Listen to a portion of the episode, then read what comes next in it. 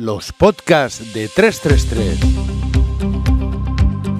La situación del mercado porcino por Guillem Burset.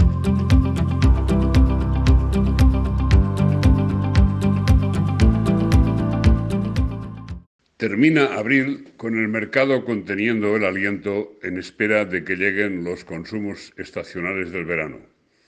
Barbacoas, terrazas, fiestas al aire libre, etc.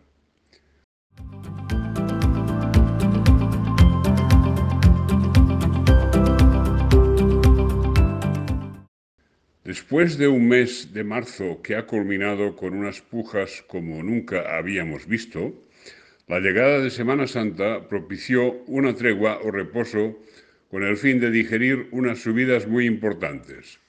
62% en la carne alemana en pocas semanas, 50% en el precio español en 13 semanas de subidas consecutivas. En esas estamos. La persistencia de la guerra en Ucrania augura y garantiza precios altos para rato en las primeras materias para piensos. Este factor perturbador persistirá. La energía se ha puesto por las nubes. La inflación española supera el 10% de abril a abril. Todos los factores en juego nos advierten que la única forma en que los porcicultores españoles, europeos en realidad, puedan trabajar en condiciones de rentabilidad es con unos precios de los cerdos a unos niveles de récord. En estas estamos. El mercado de la carne ha respondido bien a los latigazos del precio del vivo, hasta cierto punto. Con la llegada de Semana Santa se atemperaron los ánimos y los compradores de carne dijeron hasta aquí. La paranoia de desabastecimiento que se desencadenó inmediatamente después del anuncio de los grandes mataderos alemanes de anular unilateralmente los pedidos de carne congelada se ha ido diluyendo con el paso de las semanas y la racionalidad parece imperar de nuevo. De momento, los precios de la carne van repitiendo, aunque jamones y lomos andan muy renqueantes y con problemas. En esas estamos.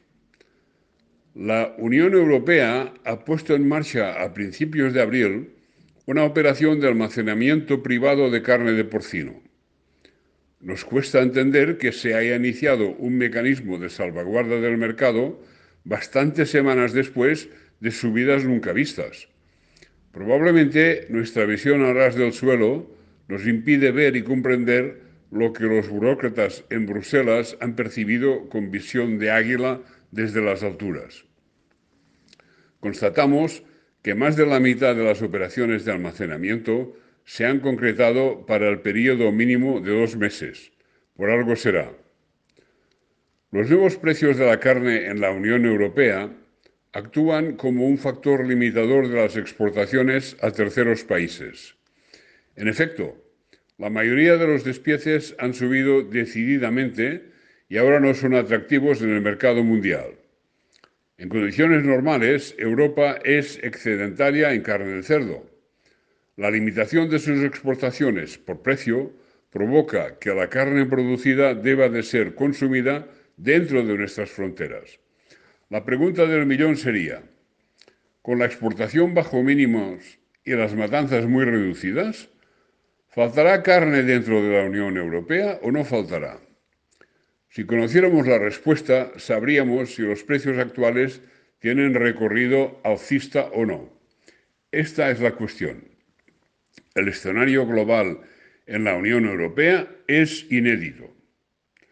Nunca antes han faltado tantos cerdos en vivo para sacrificio en Centro Europa, que no en España en lo que llevamos de año, respecto de lo normal como ahora.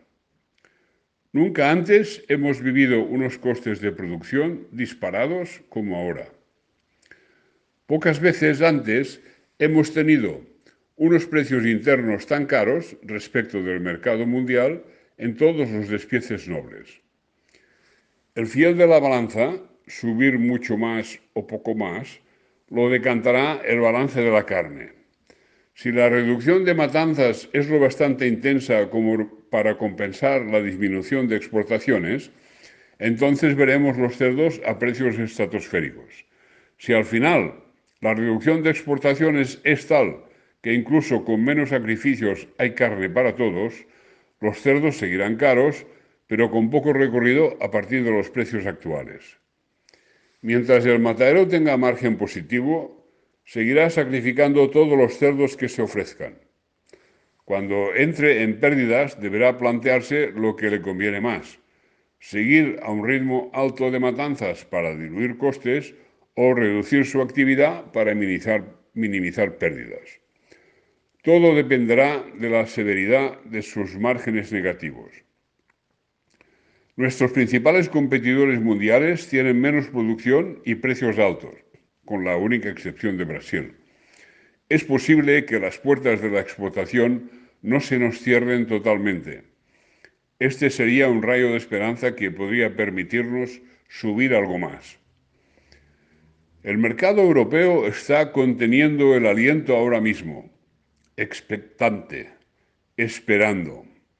Sabemos que van a faltar muchos cerdos y que los impulsos al consumo deben de llegar con el buen tiempo. No cabe duda que la cotización española no ha llegado a su límite superior aunque ignoramos cuánto recorrido le queda. El gran Pitágoras de Samos afirmó, prefiero el bastón de la experiencia que el carro rápido de la fortuna. El filósofo viaja a pie.